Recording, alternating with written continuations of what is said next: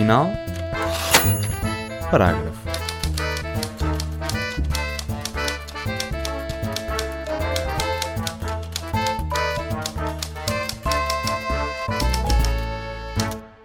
Olá, o meu nome é Magda Cruz e seja bem-vinda ou bem-vindo ao episódio 49 do Ponto Final Parágrafo, um programa da SCFM feito em parceria com a comunidade de Cultura e Arte sobre literatura e a vida e que agora podem também ouvir na plataforma Kobo Plus e Leia. Basta descarregar a app da Rakuten Kobo para terem acesso a audiolivros, audiobooks e muito mais.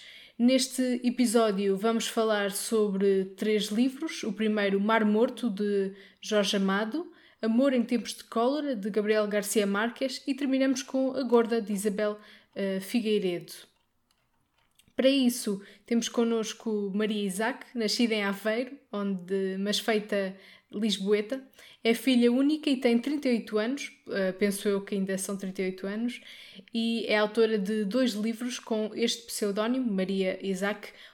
Estes livros são Onde Cantam os Grilos, publicado pela Cultura Editora, que foi finalista do Prémio Fundação Essa de Queiroz em 2019, e este ano publicou o livro O que Dizer das Flores, pela mesma editora. É também apresentadora do podcast literário um, Palavra, Hoje vamos conhecer a Maria. Olá, Maria. Olá, olá, Magda.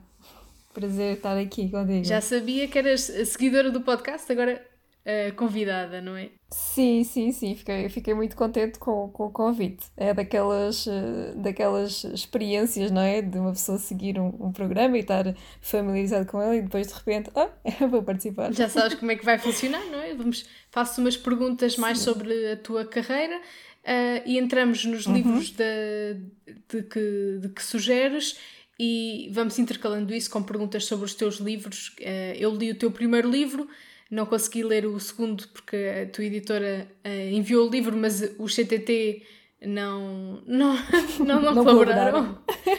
E a minha primeira curiosidade é porque é que tens necessidade de usar um pseudónimo? Porque até já escrevias antes, mas com o outro nome, não é? Sim. É, é, é, é, há muita curiosidade uhum. acerca disso. Eu tenho a dizer que, uh, em primeiro lugar, é bastante comum as pessoas terem, terem uh, escritores uh, terem pseudónimos e no mundo cultural, inclusive um, escritores muito, muito conhecidos. Um, no, meu, no meu caso, como referiste, o, pseudónimo, o pseudónimo veio até mais porque eu já tinha outros livros de outro género literário e como eram bastante uh, diferentes os géneros literários, se eu publicasse o Onde Cantam os Grilos uh, com o meu uh, nome anterior, o que aconteceria é que iria ser bastante confuso e os leitores iriam se sentir um pouco defraudados porque estavam habituados a um tipo de escrita e um, e um tipo de história, não é? E depois não, não tinha nada a ver uma coisa com a outra. Um, e portanto foi, foi a razão foi, foi essa. Sim. Então eh, falas um pouco de frustração do leitor. Um, a, fico com a uhum. pergunta: um autor tem de ser consistente no que dá a ler ao público? Há esse dever? Eu, uh, eu acho que não deveria haver. Hum. Eu acho que que não deveria haver, mas pondo-me no, no, no, papel de leitora, não é? Quando existe uh, escritores que gostamos, e por exemplo, um dos livros que, vamos falar, o Mar Morto de Jorge Amado, não é? Se eu pegasse, eu ao comprar um livro de, de Jorge Amado, estou à espera de, de algo, não é? Porque se cria uma espécie de relação com o escritor. Quando se compra um livro do qual gostamos, e eu acho que acaba por. Uh, é, é, algo natural que, que, que, compromete ambas as partes. E, e, é este compromisso de, de uma relação, não é? Como quando conhecemos uma pessoa e formamos uma ideia sobre ela, não quer dizer que a pessoa uh, não tenha a liberdade de nos surpreender com um comportamento, ou pela positiva ou pela negativa, não é? Mas é, é algo natural em nós, seres humanos, não é? Criamos logo uma, uma certa imagem da pessoa, uma expectativa sobre sobre ela. Pois há uma realidade e uma, e uma expectativa. Já tinhas publicado livros uhum. de outro género literário, fantasia urbana. Uh, onde é que podemos ler Sim. estes livros? Porque quem já leu os teus dois livros, se calhar quer ler estes. não, eu acho que, eu sinceramente acho que, acho que não. Acho que são, são, são, são muito diferentes. e, e, também é um género do qual eu acho que não vou voltar, acho que foi um, foi um género que, que eu experimentei, que gostei, eu andava, andava nos primeiros anos da faculdade quando escrevi e, e foram uma, uma espécie de escola, não é? Mas agora acho que acho que estou num outro registro e é nesse que eu me quero, que eu me quero manter. Eu fiquei curiosa com uh, a tua ligação com a literatura. Ouvindo o teu podcast, percebemos que não tinhas uh, muito acesso a livros, ias muito à biblioteca. Como é que nasceu então esta, este hábito de leitura em ti? Não foi um caso mais normal de crescer em casa com livros, não é? Sim, sim, porque é muito comum Uh, normalmente os escritores uh, crescem com, com os livros né? e, e criam uma relação desde muito cedo. Uh, no meu caso não, não aconteceu isso, foi mais uma paixão tardia, mas uma paixão que veio para ficar. Um, e, e, e, lá está, eu tive a oportunidade de, de, de, comentar até no último episódio do podcast em específico sobre isso, que foi esse, esse facto, ou seja, de não ter de não ter livros em casa e não estar rodeada de livros e uh, se, é, o livro é um objeto que uh, infelizmente em Portugal ainda tem um valor uh, significativo para famílias de baixo rendimento, não é? Acho que é um tema que não é falado o Os livros são caros, sim. o papel é caro e são, os e... autores é que não recebem assim tanto, não é?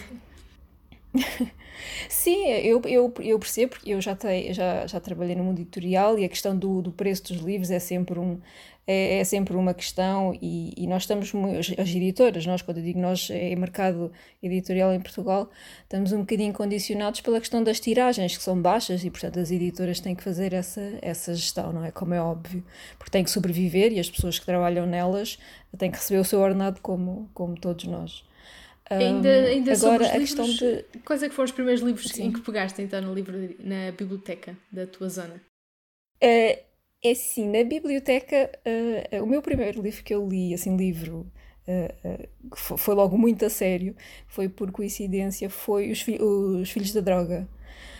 porque eu achei que a rapariga que estava na capa era parecida Eu tenho essa edição, sim, foi sim. Um, um, é, foi um, era parecido comigo na altura e foi um, um motivo tão, tão fútil como, como esse, não é? Eu era adolescente e sei, ok, o que é, que é isto? E abri para perceber e comecei a ler e não parei mais. Isso foi em casa de uma amiga dos meus, dos meus pais. Uh, e depois a questão, voltando atrás que eu estava a dizer, o facto de não ter então os livros e ver a questão do, do, do valor do, dos livros, uh, eu voltei para a biblioteca e é por isso também que as bibliotecas lá estão, não é? Para colmatar esta, eh, esta possível barreira que existe de acesso à cultura e, neste caso, aos livros. Um, e o que foi muito engraçado porque uh, a, a, biblioteca na minha terrinha uh, era muito antiga e tinha livros então basicamente muito à volta dos clássicos uh, e, e, eu enverdei pelos clássicos muito cedo e, e foi foi uma luta, porque imaginando um adolescente, não é? Sem, quando eu digo adolescente, é mesmo início, tipo 12, 13 anos, a, ler uh, uh, clássicos que, que, toda a gente sabe que é, que é em termos de escrita, não é propriamente a coisa mais, mais incentivadora, mas eu tive, mas foi realmente movido por aquela primeira experiência e eu saber que uh, era possível sentir-me daquela forma ao ler um livro não é? E depois eu fui à biblioteca e depois pegava num e no outro e não era aquilo, não era a mesma coisa. Mas uh, eu continuei a insistir e ainda, e ainda bem. E passado um... O facto força, de... força. O, hum. não ia dizer, o facto de, de, viver numa terrinha sem grandes distrações e ser filha única também ajudou, não é? Se calhar se eu tivesse um, alguns irmãos para, para me entreter mais, uh, se calhar não tinha existido tanto. Digo eu, não sei. e entretanto descobriste essa, Camilo Castelo Branco, com, com a ida à escola, não foi? Pois. Sim, sim, como toda a gente, não é? Estava no currículo, eu, fui, eu tirei Humanidades e, e na altura, uh, lá está, tinha um bocadinho mais de facilidade, porque já, porque já tinha um treino enorme de alguns anos antes, antes de chegar propriamente ao décimo ano, décimo primeiro, décimo segundo, e, e, adorei, e adorei continuar a, a, conhecer e a perceber mais, porque houve muita coisa que obviamente me passou, não é? Livros que eu não tinha maturidade, não tinha não tinha desenvolvimento para, para os perceber e para tirar tudo o que havia deles. Não queria dizer que, eu, que eu não houvesse partes que eu gostasse e que, não, e que não percebesse o humor nos livros do Essa, não é? Mas não tirava todo, todo o conteúdo e toda a subtileza que existe uh, nos livros dele, como é óbvio, nas histórias. E depois, uh, uh, chegar à escola foi diferente, como é óbvio. Foi uma boa experiência? Sim, sim. Eu, eu adorava português e era ótima aluna, tenho a dizer. gostei, gostei. Enquanto pessoa a estudar, eras uma ótima aluna, mas numa entrevista à FNAC disseste que noutra situação te sentias outra pessoa, ou seja, enquanto fazias o teu podcast, palavra, não, sentias-te outra uhum. pessoa. Eu gostava de perceber um bocadinho melhor esta ideia. Eu, eu acho que é porque. Uh, e é uma das coisas que eu, que eu, que eu gosto do, no podcast. Eu comecei na altura do, do primeiro confinamento, quando todos tivemos muito tempo Foi para fazer coisas que queríamos fazer, queríamos fazer e não tínhamos tempo, portanto eu disse ok, se não é agora, nunca vai ser. E, e a questão do, do podcast, pelo menos eu, uh, eu acho que cada pessoa tem, tem a, sua, a sua forma de, de, de fazer os, os, podcasts. Eu ouvi vários antes de fazer, não é? Porque é que estava. Conhecer o território, que é não é? A fazer. É, não, é, não era coisa era, era aprender, porque eu tinha uma certa ideia, mas depois como é que isto funciona realmente? Eu ouvia podcasts mais internacionais de vez em quando, sem, sem grande. E foi naquele intuito de perceber realmente como é que. Como é, aprender com quem, já, com quem já fazia, como é óbvio. E, e, aquilo, e no podcast é, é uma preparação no sentido em que. Um, quando eu penso nos episódios, eu faço o, uma análise, uh, dependendo do, do, do, do, tema, como é óbvio, mas faço uma análise muito mais uh, estruturada e, e, organizo ideias. E é, e é muito bom, sinto-me um bocadinho diferente, sinto-me um bocadinho mais analítica, que, que eu não sou tanto, eu sou um bocadinho mais uh, emocional, até e quando escrevo a minha escrita, eu tento sempre que seja muito baseada em sentimentos e em sensações. E no podcast eu, eu, eu viro um bocadinho uh, no sentido de estrutura, um bocadinho mais estruturar ideias e, e, e, e transmitir esse, esses, uh, esses pensamentos. É um bocadinho, não sei se me estou a explicar sim, muito sim, bem. Sim. Mas é diferente, é, é, é uma forma de comunicar diferente. E o facto de haver som, então, é uma barreira ainda uh, maior que se transpõe. Gostas é? de comunicar pela voz? Já escreves eu? Sim, foi uma ótima experiência. Sim, foi uma boa, foi uma boa experiência. Tipo, no início, o primeiro episódio, o segundo, eu gravei imensas vezes até conseguir até conseguir falar da forma que eu achava que. Porque é muito diferente escrever e falar. E, eh, e, e, pode não parecer, mas é, mas é bastante Escrever diferente. para falar é muito diferente. E, e pronto, é, é, é muito diferente. E, uh, e tá, está a ser uma experiência, uma experiência muito engraçada, sim. Aqui para, para os ouvintes perceberem, há uma, uma parte que, que não sei se tens noção, mas é revolucionária nos podcasts, que é ter a transcrição do. oferecer a, a, transcrição do episódio para que possamos acompanhar. O, o teu podcast tem uhum. isso, está no teu blog. Podes-me só relembrar o, o uhum. link? Uh, eu, eu, só, eu criei um blog, um blog no WordPress, portanto eu julgo que é o WordPress uh, uh, palavrapodcast.com. Agora não estou não a olhar, mas eu julgo que sim, porque foi um, foi um blog normal que, que perfeitamente normal e acho que é wordpress.palavrapodcast.com. E serve perfeitamente, e é muito giro isso de podemos estar a ouvir e a ler ao mesmo tempo, ou só ouvir ou só ler. Uh, pronto, por, uhum. por amor ao podcast, acho que deviam antes ouvir e, em vez de ler apenas, ou ler uh, e ouvir ao mesmo uhum. tempo. É sempre, é sempre giro. Agora, estamos numa altura uhum. em que uh, lançaste há alguns meses o teu segundo livro. Está a ser tão bem recebido como, como o primeiro. O primeiro uh, teve, teve ali um boost, como, como também explicas, uh, numa entrevista uhum. que começou a ser muito lido depois da Helena Magalhães, uh, que já esteve aqui no podcast, já agora, se quiserem ouvir o episódio com a Helena. Uhum. Um, a Helena incluiu o Onde Cantam os Grilos numa box mensal. E é engraçado que no episódio uhum. com a uhum. Helena, na altura as boxes eram só uma ideia, uma ideia revolucionária já agora em Portugal. Uh, sentes que esta. Uh, quer dizer, eu já te pergunto isto, neste caso queria ainda perceber se está, o segundo livro está a ser tão bem recebido como o primeiro.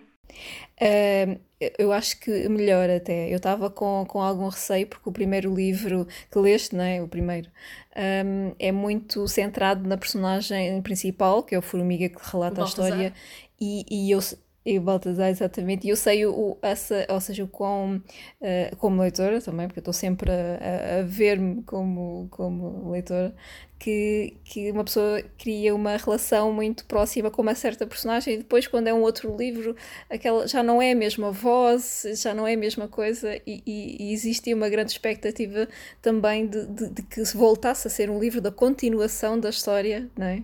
do, do, do Formiga. E eu estava com algum receio, mas, mas está, está a ser muito bem recebido e, e ainda melhor porque o Onde Cantam os Grilos quando saiu Uh, teve um, um, início de vida muito discreto, uhum. enquanto que este aqui não. Uh, a Helena Magalhães voltou, voltou a incluí-lo numa na box e de maio. E, e obviamente que foi ao encontro de, dos leitores do, do Book Gang, que são uh, uh, fantásticos, não é? Que, que, são super ativos nas redes sociais e partilham ideias e dizem o que pensam dos, dos livros e quando gostam são super entusiásticos e, e é muito bom, obviamente, para um escritor quando uh, vê, se vê que ah, existem leitores que partilham do mesmo entusiasmo pela história com o qual, com, com o mesmo com que nós escrevemos, não é? E dedicamos tanto tempo a, a isso. Como Engraçado que então sentes que esta iniciativa do Book Gang acabou por te lançar como, como autora. Uh, sim, sem, sem dúvida. Sim, eu acho que fez toda, fez toda a diferença. Existe aqui dois, dois, uh, duas vertentes, não é?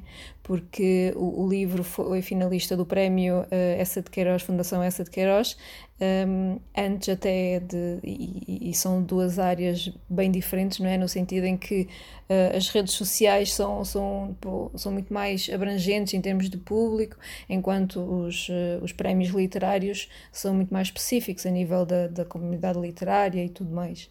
E, e foi ótimo este, este segunda vida que, que o livro teve, não é?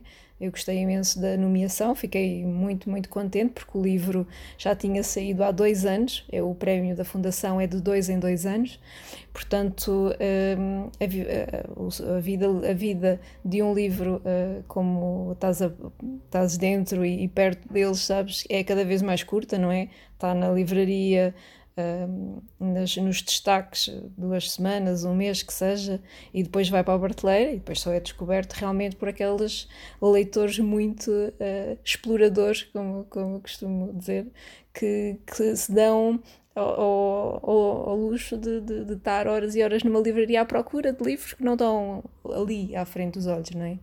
E, e então é obviamente que com, com o Book Gang uh, as coisas são é, é, é, completamente diferente o, o impacto que, que a Helena tem com, com este projeto e bastante ainda evidente. Há... Não há nada igual, como falaste, não há nada Exatamente. igual. Ainda bem que, que existe para dinamizar uh, o mundo literário.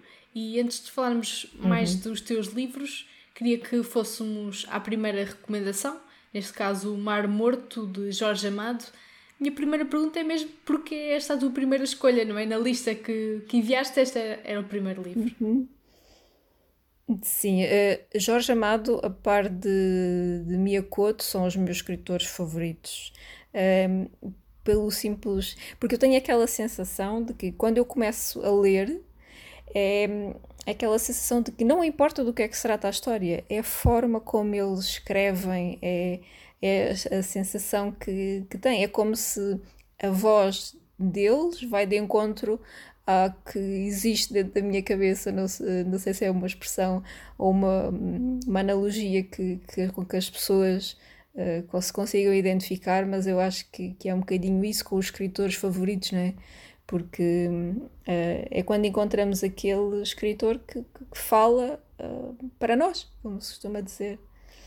E com o Jorge Amado é, é isso, é, é, fantástico. E eu escolhi o Mar Morto porque, pronto, estamos agora no período mais de, de férias e, e é um livro passado na, na Bahia e no, naquele ambiente de, de, de, praia, portanto achei que era, que era uma boa sugestão para esta, para esta altura. Eu gosto dessa tua perspectiva de, do, do, da escrita do autor ir ao encontro do que nós pensamos, é, é mesmo abrindo os horizontes também, acaba por ser isso também. Uh, uhum. Sim, sim, é uma questão de, de expressão, Exato. nem é propriamente de ideias. As ideias podem não ir ao encontro, mas, mas uh, chama-nos a, capta-nos a atenção. Queres-nos desvendar um pouco da história deste, deste Mar Morto? Não é o livro mais conhecido do Jorge Amado, uh, mas ganha um espaço não. no teu coração, não é? Uhum, sim, sim, o mais conhecido é o Capitães da, da Areia, que, que também é muito, muito giro. Uh, eu, eu gosto do, do Mar Morto por, pelo protagonista, o seu uh, herói, que é o Guma. Assim, uh, muitas pessoas conhecem a história porque foi, houve uma novela alguns anos atrás baseada uh, no, no, livro, e obviamente que existe pontos, não é a mesma coisa, mas existem pontos em comum. E, e, eu acho que o Guma é herói muito interessante porque, porque tem os seus defeitos, não é? E apesar de ser um homem muito, muito reto, acaba por, por ter ações menos menos corretas e eu, eu gosto sempre eu gosto sempre disso quando os autores nos conseguem fazer apaixonar por um, por um protagonista, por um herói, sentir as suas dores, torcer por ele uh, e, e, perceber o seu sofrimento e depois ele tem atos que, que, nos desiludem, não é? E que nós ficamos até assim um bocadinho tristes, mas ao mesmo tempo não conseguimos nos deixar de gostar deles. e, uh, e eu acho que, que é bom quando os livros também nos conseguem fazer isso, não é? É é, acaba por nos ensinar a, a perdoar as faltas dos, dos outros. Então vamos seguir esta a vida do Guma. Acho que a, a telenovela chamava Porto dos Milagres. Uh, Era? que eu encontrei ah. agora.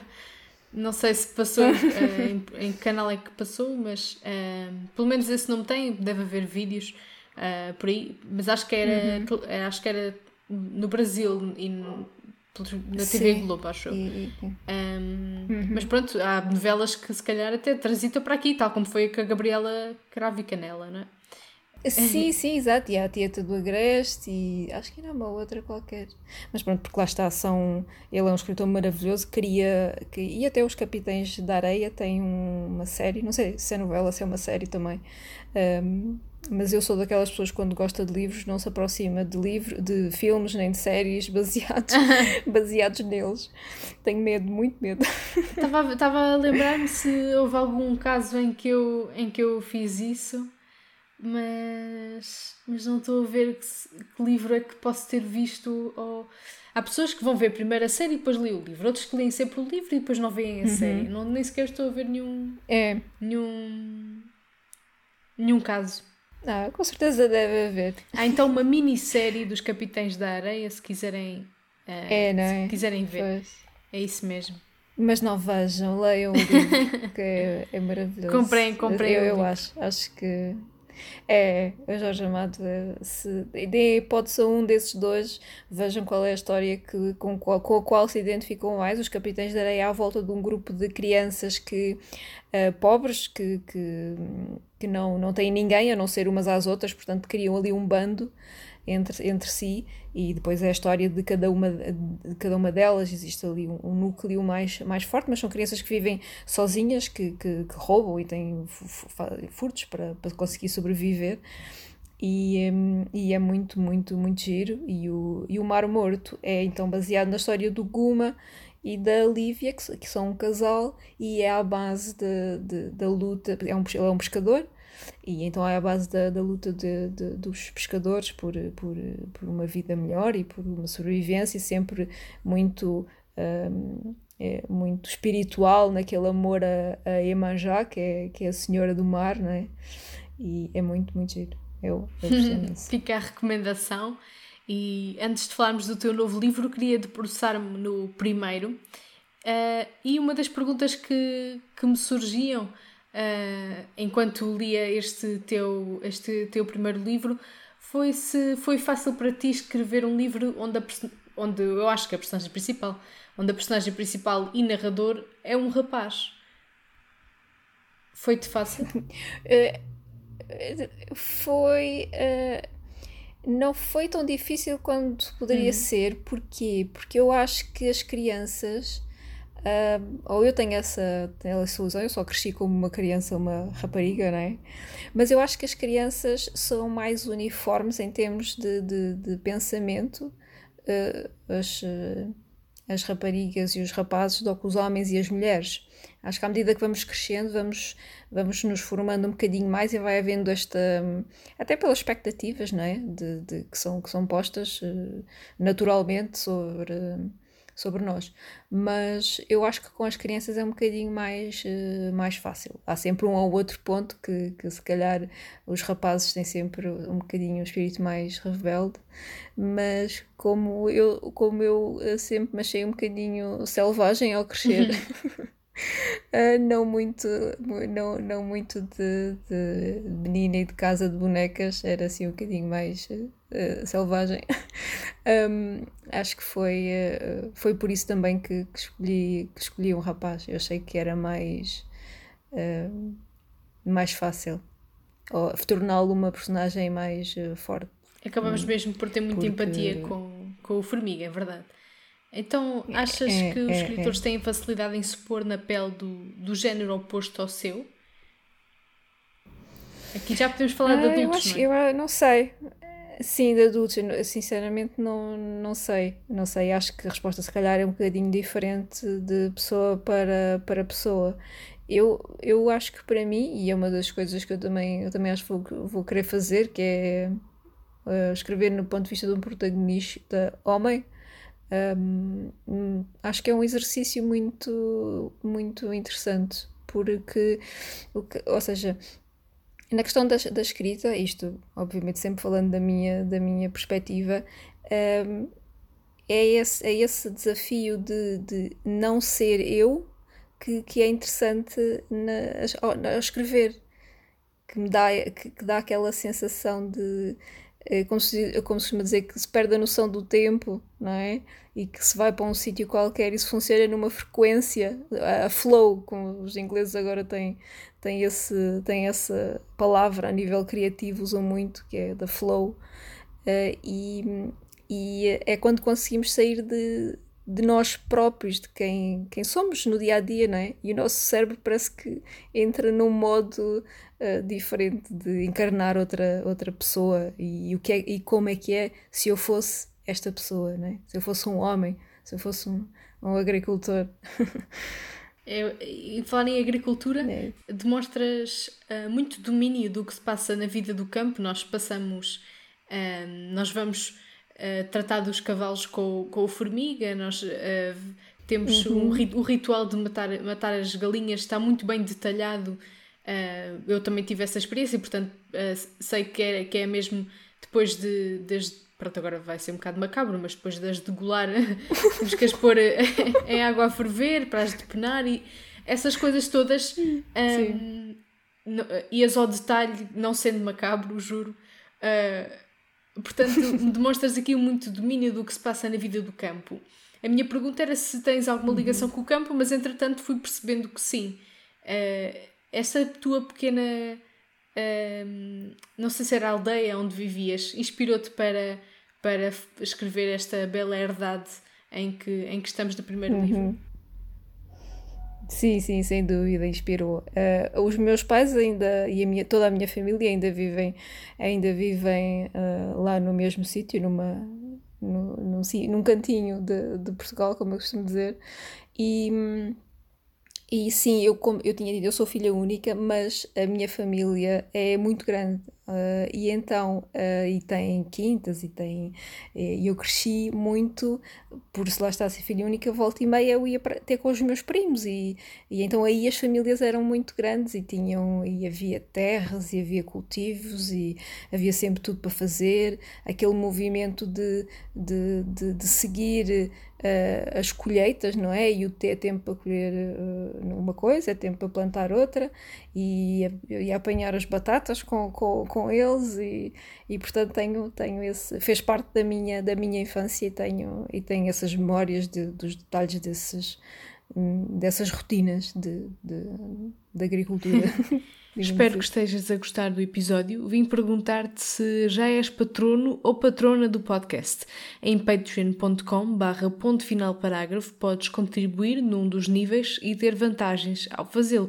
Se queres fazer parte da comunidade ativa do podcast, discutir livros e outras artes com ouvintes e habilitar-te ao sorteio de um de três livros do Grupo Leia, considera tornar-te patrono ou patrona. Já agora podes aproveitar e subscrever a newsletter do podcast, chama-se Ponto da Situação. A newsletter é uma reflexão do que aconteceu na semana e tem extras como sugestão de livros, filmes, entrevistas e a citação da semana. Para subscrever vai a getreview.co, não é com, é co, barra profile, barra Magda Cruz. Os links estão na descrição do episódio. Recebes a newsletter aos sábados à tarde e agora de volta ao episódio. Uh, eu queria te deixar aqui um elogio, porque hum, a meio do livro o Formiga dá um poema à Clara uh, e depois de uhum. ela elogiar o poema, porque ele vai uh, conhecendo a poesia, primeiro como uma, uma brincadeira e depois uh, com o seu caderninho, um, e depois dela uhum. elogiar o poema, tu escreves. Sempre que tiverem a sorte de receber um elogio, um verdadeiramente, um verdadeiramente sincero, ouçam-no com o coração e guardem-no. Eles são mais raros do que se pode imaginar e podem tornar-se nos únicos pontos de luz a orientar-nos. É portanto a minha vez de te elogiar e de tu guardares esse humilde elogio uh, no teu coração. Eu acho que tens muito talento e está, está um livro muito bem escrito. Uh, há personagens que apetece mesmo Obrigada. conhecer e seguir, algumas até abraçar. Fica o meu, o meu elogio a este uhum. teu primeiro livro. É uma pena ainda não ter lido o segundo. Obrigada. Não, fico muito contente que, que tenhas gostado, porque é como eu, como eu referi no início, é, é, é muito bom, uh, uh, sem, ou seja, sentir isso, que, que, passe, que consegui passar, um, porque se, se, se, o leitor gostou é porque eu consegui passar aquilo que, que eu queria, claro, que eu claro. queria passar, ou seja, que a pessoa. Uh, e, como eu, eu também referi anteriormente, uh, para mim os meus livros têm, têm muito à volta dos sentimentos. Aquilo que eu pretendo essencialmente é que quando alguém uh, fecha o livro, seja porque o terminou, seja porque terminou um capítulo, que, que se sinta uma pessoa melhor e que queira ser uma pessoa melhor e que goste, ou seja mais aberto para, para os outros e para falhas dos outros. Um, e, e, e é essa calma, digamos assim, para, para a existência que eu, que eu gosto de, de passar. Uh, há quem lhe chame uh, aborrecido, não é? Acho que nunca chega a ser aborrecido, mas não. Eu, mas eu quero, eu quero chamar uma, uma, uma, uma calma, um bocadinho, um bocadinho isso, uma calma. Então, Sim. neste teu primeiro livro, entramos numa bela herdade, a herdade dos Vaz, onde muita gente vivia, lá está a tal grande família, uh, uhum, mas tiveram sim, muitos desgostos. Agora queria te perguntar qual é que é o teu foco para o um novo livro. Envolve, envolve até um novo desgosto, um desgosto diferente, que é um incêndio, não é? Uhum. Sim, sim, sim. Uh, este, uh, já que não leste, posso dar aqui uma introduçãozinha no Seria muito o bom. que dizer das flores. no que dizer das flores, um, eu, eu quis. O Formiga, no final do livro, deixa a herdade, como ele diz logo no primeiro, na primeira folha, portanto não estou aqui a fazer nenhum spoiler. Logo na primeira página ele diz que deixou a herdade. O que é então, muito difícil, porque ele nunca tinha é, saído da, da herdade. Exatamente, por sua vontade própria nunca, nunca tinha saído. E, e então agora, no, no O que dizer das flores, eu quero fazer esta transição também com o leitor, ou seja, sair da, da Quinta dos Vaz e ver o que é que está à volta. Qual é que é aquela vila que uh, o Formiga falava, que para onde para onde o Fernando ia, não é? E para onde a Matilde ia, que ele nunca chegava a ir, e, onde, e a igreja, onde estava a igreja do Padre Manuel, ou seja, abrir aqui um bocadinho o, a história em termos de, de, espaci, de espaciais, né? de, de espaço, de, de, narrativa, e quem é que são estas pessoas que vivem nesta, nesta aldeia. Portanto, a ideia foi inicial foi, foi essa. Interessante esta participação especial do, do Formiga no Que Dizer das Flores, uh, aquele uhum. que é o narrador e para mim a personagem principal do teu primeiro livro. Este ir buscar uma personagem de um livro para o outro é muito interessante qual é que era o teu objetivo? É criar uma teia, um universo literário? Ou não um, tinhas pensado nisso? Sim, tal, talvez o que talvez o queria. Quando eu, quando eu fiz isso, eu. Uh, eu, eu foi como, como estávamos a falar há pouco uh, da questão do Formiga ser a personagem principal e, e, tal como tu estás a dizer, criaste um, um carinho por ele e, e eu quis, de certa forma, uh, dar aos leitores um bocadinho que eles queriam, não é? De, de voltar a ver uh, o Formiga, mas ao mesmo tempo uh, eu não me quis cingir a isso, portanto eu tentei encontrar um, um equilíbrio e de trazer algumas personagens e eu acho que sim, eu acho que este, esta questão de fazer este tipo de spin-offs, ou seja, o livro, o que dizia das flores é um livro independente, quem ler só aquele livro não precisa de ler o Onde Cantam os Grilos, mas se ler vai tirar mais deste, deste universo, ou seja, a minha ideia realmente foi, eh, foi essa, acrescentar a um, a um universo uh, sem, sem retirar nada e sem, sem forçar o leitor a ter que ler um livro para perceber o outro. Eu, não, não gosto muito disso, de, das pessoas terem que, que ler um livro e outro. Uh, e acho que, acho que é conseguido, porque as pessoas têm dito que, que sim, ou seja, percebe-se que existe mais história, não é? Se ler um ou outro, mas, uh, mas não, são, não, não é de todo uh, necessário ler os dois. Fica então a nota que não é preciso ler o primeiro para entender o segundo. e aparecer o Formiga, então, um miminho para, para os leitores, acabam por ter mais a companhia do, daquele que muito poucas vezes ouvimos ser chamado por Baltazar, é o Formiga. Hum, sim. Uh, é. E eu própria tenho que confessar, não é? Eu também tinha um bocadinho de saudade era. deles. Portanto, puxei-o um bocadinho que estou de dificuldade em largar Achas que vais, vais ter dificuldade a partir daqui? Não sei, não sei. Tan, tan, tan. Fica, fica, fica o ponto de interrogação, sim, sim. Entramos, se calhar, no segundo livro, Amor em Tempos de Cólera, de Gabriel Garcia Marques. Como é que foi a tua experiência com este livro?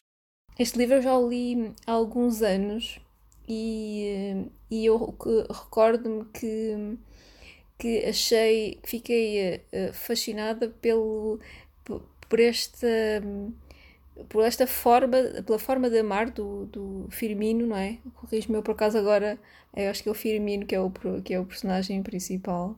Uh, a forma de, dele uh, amar uma mulher durante tantos anos e, e depois todas as personagens que se vão que se vão cruzando as personagens são maravilhosas todas elas e, e, um, e o Gabriel Garcia Marques também é, é um escritor eh, fabuloso, não é? Não preciso ser eu a dizer que é, é constado. Uh, e, e este aqui eu escolhi o Amor em Tempos Qual era por isso, porque na altura Uh, já foi há alguns anos, portanto, uh, às vezes o tempo passa e nós ficamos com aquela ideia uh, muito apaixonada de um livro.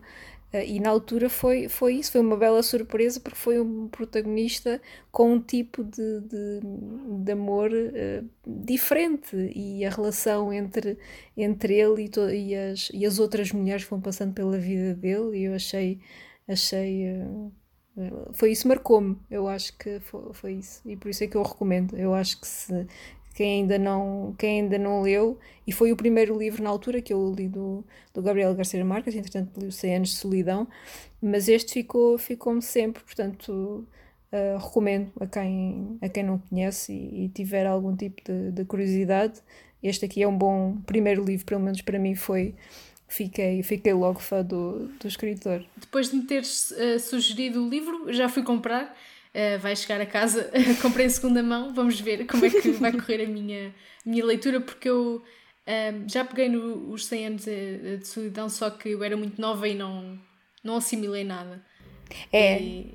sim, é muito, é, é muito, é mais pesado uhum. uh, em termos, em termos de história e Sim, muitas personagens eu, eu, eu, e muita coisa a acontecer. Sim. Não estava preparada é. e qualquer uhum. dia, qualquer dia pego de novo. O meu irmão é que já leu o livro uhum. e gostou muito. Nós temos uma edição lindíssima. É, uh, é quase um tesouro. Vamos ver quando é que, quando uhum. é que uhum. as mãos em cima. E entretanto, vou ler este livro Sim. que tu sugeres. Espero que os ouvintes uhum. também já estejam aliciados. Uh, e eu vi, uhum. agora dando um salto, agora não é bem transição, é quase como os humoristas às vezes estão a dizer uma piada e de repente mudam de contexto, mudam de tema, vou ser eu agora. uh, eu li em qualquer lado, agora não tenho presente onde, que foi o único sítio em que encontrei isto, que também já fizeste trabalhos de tradução, também és tradutor, é verdade? Sim, neste, neste momento não estou. Uh, eu, eu continuo a fazer trabalhos de tradução mais uh, a nível corporativo, mas fiz tradução literária uh, numa altura. Num, eu fui, julgo que foi entre 2014 2016, em que eu tive um período de transição, porque eu, a nível profissional, tive, tive na, na Suíça alguns anos e depois, e, e depois voltei para Portugal. E nesta altura da transição uh, de, de, de, voltar para cá, uh, foi o meu editor na altura. Pronto, eu disse: Olha, vou voltar para Portugal e, uh, e tudo mais. E se, se, se, se souberes de alguma coisa, eu, tô, eu sou da área do, do marketing. Um, de, tenho, tenho, essa, tenho essa formação uhum. e, e então uh, como eu pronto, sou, sou boa a línguas, eu não tenho formação em termos de, de tradução linguística nem, uh, nem nada desse género. Uh, e então, na altura, como tive esse período, olha, tenho aqui, uh, algum, tenho aqui um livro para, para traduzir, e na altura era de fantasia, de fantasia urbana. E, e como eu escrevia na altura também nesse género, ele perguntou se eu queria traduzir. E eu disse que sim, e depois fiz, fiz alguns, fiz alguns durante dois anos estive, tive a fazer traduções Uh, indo para outros géneros, não foi só. Esse foi só o, foi o primeiro porque foi aquela, foi aquela experiência de, de olha, a escritora, de, queres tentar traduzir, traduzir este livro. E, e pronto, e correu muito bem. Foi uma fase, foi uma fase muito boa, é diferente traduzir um, ehm, de outros uh, livros de outros escritores e, a tradução em si é um desafio enorme. É mesmo um desafio enorme. Às vezes foi... envolve muita pesquisa também, não, só, não é só Sim. traduzir de uma língua para a outra que, que uhum. títulos é que, é que traduziste, se pudermos saber? Lembras-te de algum? Sim, eu traduzi um, a Sarah J. Maas, por exemplo, de, que também em termos de fantasia urbana é bastante, é bastante lida, e depois também traduzi livros, uh, um do César Milano, de, uhum. dos cães, o treinador, o Dog Whisper, e... Um, e a traduzir sobre superalimentos também, esse aí tive que fazer imensa pesquisa exato, por, causa, por causa da questão da, da, da mais da parte nutritiva. Lembras-te de algum termos, alimento é, que, que devemos comer mais? ah, não, eu, gostei, eu gostei da parte do, do, do, do cânhamo okay. e, do, e da espirulina e do cacau também. Uh, e nessa altura eu comprei cacau e é super amargo. Puro, não é? Pois não é, não é, não é Super pois. amargo, muito, muito e foi, foi, foi engraçado, aprende -se sempre umas, uh, umas coisas, as magas goji, portanto, ah, existe maca também. A maca já, já, já alguns anos, mas yeah, já há alguns anos, mas esses Exato. ficaram, esses, esses ficaram. Uh, se calhar passamos para um livro que já está em português, não é preciso traduzir. Uh, a Gorda é o último livro de que vamos falar, de Isabel Figueiredo, que é mais um livro que quero ler. Eu comecei uhum. a ler na Cobo Plasileia uh, porque eu tenho o serviço. Agora vai aparecer publicidade, mas o serviço onde podem ler, uh, ouvir o podcast está lá. Uh, ou seja, subscrevem e têm acesso a, a muitos livros, incluindo a Gorda. tiveste uma boa experiência com, com este? Sim, sim, tive. tive eu, eu sugeri esse livro porque foi. Um, foi, foi diferente, foi forte, foi um livro de uma, de, de uma escrita forte e também de, de uh, porque obviamente logo pelo título se vê, não é? Da, a gorda. É logo sempre conceitos, é logo. Que era Luísa, exatamente a gorda, portanto, um, ehm, mas não se foca somente na questão dela ser gorda, foca-se, uh, é, é, a forma como ela vê, ela, ela é forte, ela é uma personagem forte, uh, a relação dela com, com os pais é, é super interessante, principalmente com a mãe um, e cria ali. Uh, eu acho que uh, é, é, como. Eh, eu acho que Isabel Figueiredo desafiou-nos uh, no sentido de. Ela é uma personagem, apresentou-nos uma personagem que, como muitos de nós, por vezes nós temos tendência a ver-nos pelos nossos defeitos, pelo, que tá, pelo, pelo aquilo que está errado em nós. E, somos, e julgamos-nos muito, de uma forma muito. Uh, muito má até. Eu acho que nós por vezes somos muito maus com, connosco próprios. Temos, temos essa tendência, temos muito mais facilidade em, um, em dizer bem de outra pessoa do que em dizer bem de, de nós próprios, não é? Uh, eu acho que, que é isso. Se fizermos esse exercício, é, se alguém te perguntar, Magda, uh, diz-me duas coisas boas sobre ti tu faz parar e pensar, ah, e depois tens Pensei logo das piores primeiro, uma certa para excluir, é, para excluir para até chegar para excluir. Exatamente, mas se alguém disser, Magda, diz-me duas coisas boas sobre a tua melhor amiga, tu és logo espontâneo e sabes logo porque, porque é a tua melhor amiga, portanto é, ela é uma pessoa e, e é nesse sentido que uh, na gorda um, todos nós temos um bocadinho dessa eh, dessa severidade para connosco quando, quando nos olhamos não só ao espelho, mas quando nos vemos uh, e, e, pelas decisões que tomamos, uh, tudo isso eu acho que é nesse sentido. É, é um livro muito, muito forte. Uh, nem, eu acredito que nem toda, que nem toda a gente vá, vá gostar dele, sou, sou sincera, não, talvez não seja um livro fácil gostar por isso, porque é, porque é meio duro, é cru, é completamente diferente dos, dos meus. Eu acho que os meus são, são, são, são tentam ser, eu, eu tento ser, ser mais doce com, com a vida e a Isabel Figueiredo não, foi ao contrário, foi não, tipo acorda, olha o que estás a fazer.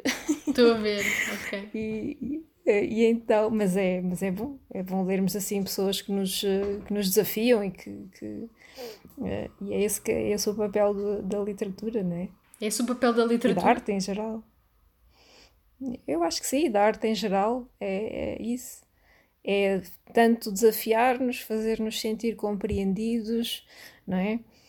Uh, Deixa-nos desconfortáveis, faz-nos sentir confortáveis é este, acompanha-nos uh, nesse, nessas várias vertentes e facetas de, de, nós próprios e da nossa vida e das nossas emoções.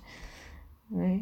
Por isso é que temos aquela questão de às vezes lemos um livro e naquele momento é o livro certo para nós, como estavas a falar do, dos 100 anos de solidão, não é? E, e é bom uh, termos esta noção de que, pronto, não quer dizer que o livro seja mau, é, é simplesmente naquela altura não é o livro para nós, não é o livro para nós lermos. E passamos à frente. Acaba por ser uh, uh, mesmo assim. Eu também é que sou muito desprendida. Se não uhum. está a funcionar, eu paro, tal como tu. Tal como tu já é, disseste. É, eu ia perguntar, é, eu ia perguntar se, se, se eras se das pessoas que conseguia desistir de livros ou se não conseguias ler. Há tantos livros para ler, não até é? Ao final, e sofrias até ao final. não está a funcionar.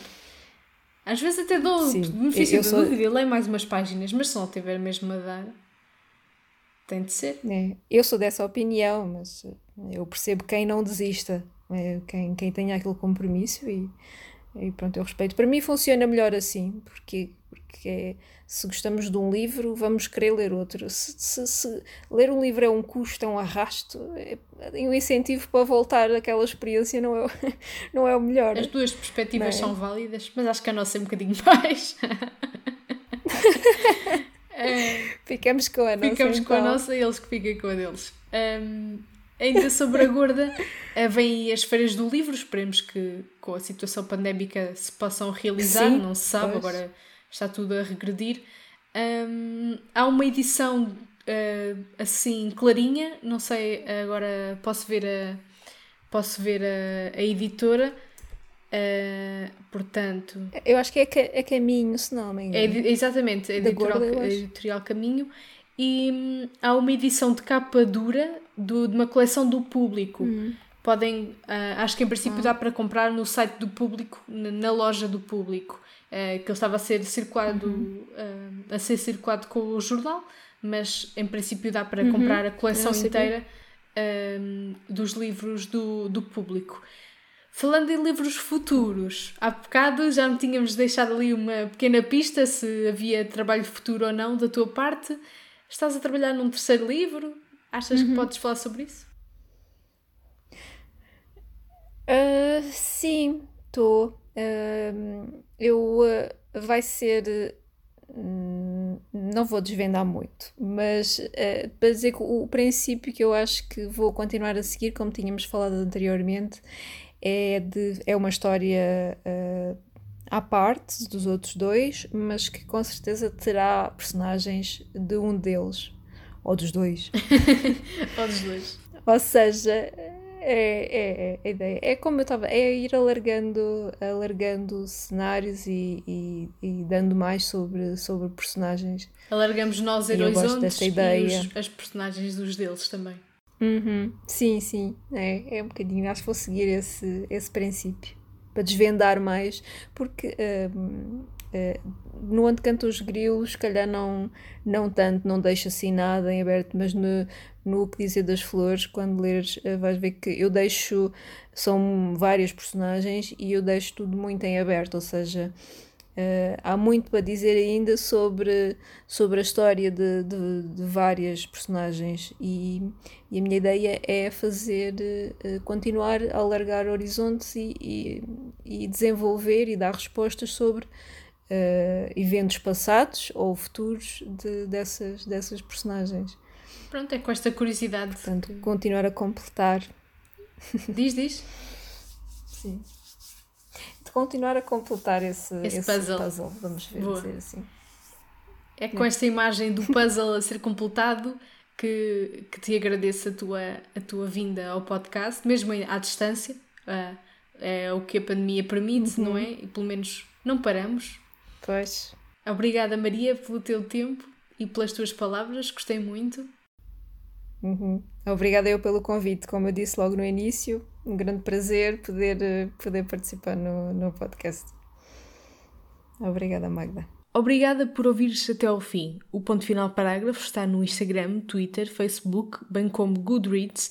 É a partir das redes sociais que podes ter ouvido falar da newsletter do podcast. Se ainda não subscreveste o Ponto da Situação, ainda vais a tempo. Vai a getreview.co barra profile barra Magda Cruz as edições seguem ao sábado e podes ler todas no arquivo que está nesse mesmo site. O link está na descrição. Este episódio foi produzido, conduzido e editado por mim, Magda Cruz. A ilustração que vês nas redes sociais é da Ana Lopes, da ESC-FM. O genérico é do Nuno Viegas. Obrigada também aos nossos patronos e patronas que contribuem para a subsistência do podcast a partir do Patreon. Considera fazer parte da nossa comunidade ao fazer uma contribuição mensal no Patreon. O link está também na descrição. Até um próximo episódio.